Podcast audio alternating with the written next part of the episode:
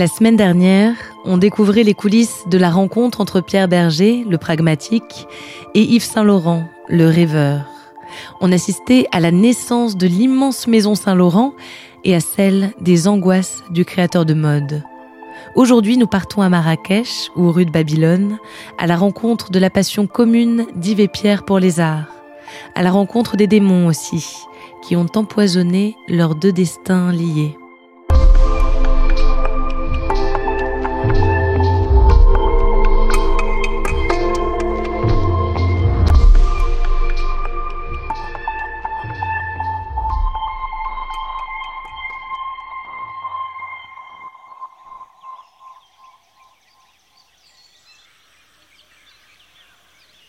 Nous sommes en 1966.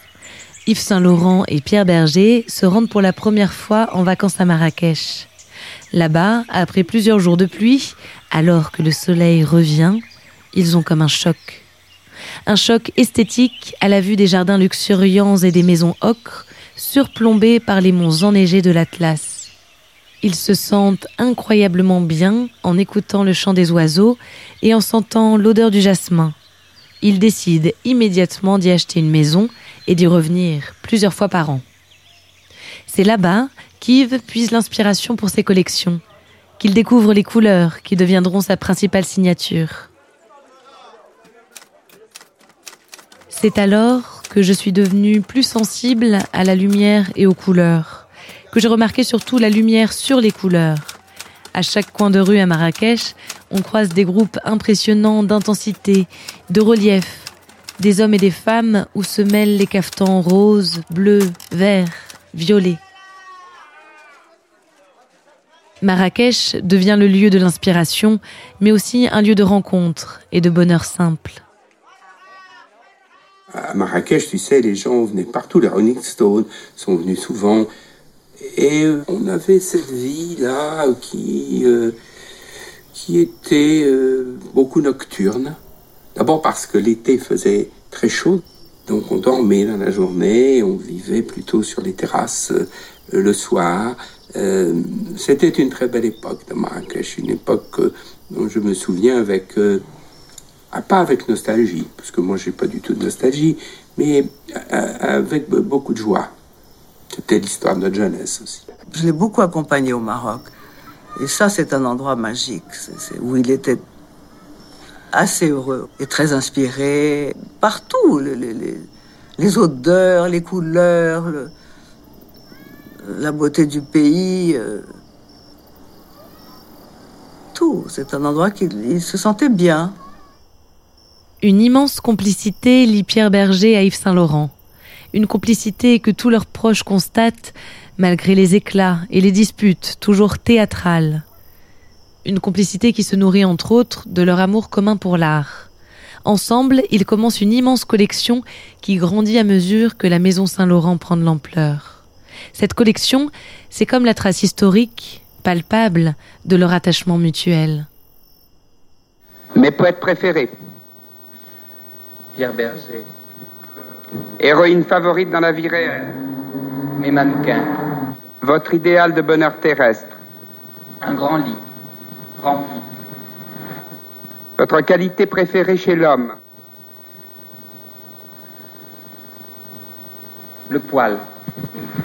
Votre qualité préférée chez la femme. Le charme. Le principal trait de mon caractère. La gentillesse. Ce que j'apprécie le plus chez mes amis. La joie.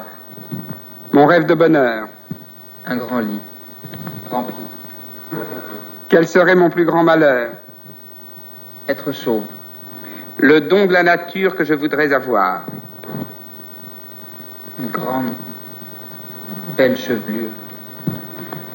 Comment j'aimerais mourir? Dans mon lit bien rempli.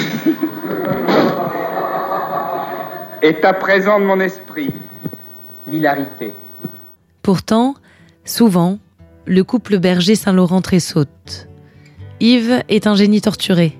Pierre dira souvent qu'il ne savait pas vivre. que dans sa vie entière, les jours de bonheur se comptaient presque sur les doigts d'une main. Yves se réfugie dans l'alcool et dans les drogues. Il rencontre Jacques de Bacher, le compagnon du styliste Karl Lagerfeld.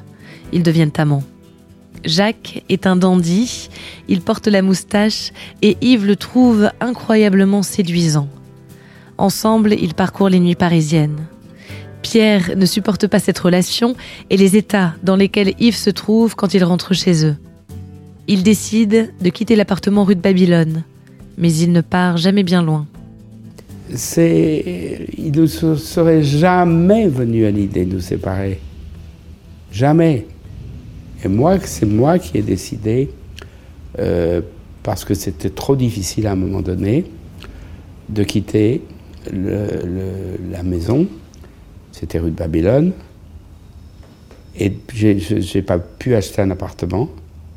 Physiquement, j'ai pas pu. Je suis allé à l'hôtel. Et où suis-je allé? À l'hôtel Lutetia qui est à 50 mètres. Alors, c'était. J'ai pas réfléchi à ça comme ça. Mais c'est évidemment pour pouvoir aller en courant s'il fallait y aller. Voilà. Et bon, mais on passait tout, beaucoup de temps ensemble, venait déjeuner, pas tous les jours, mais presque.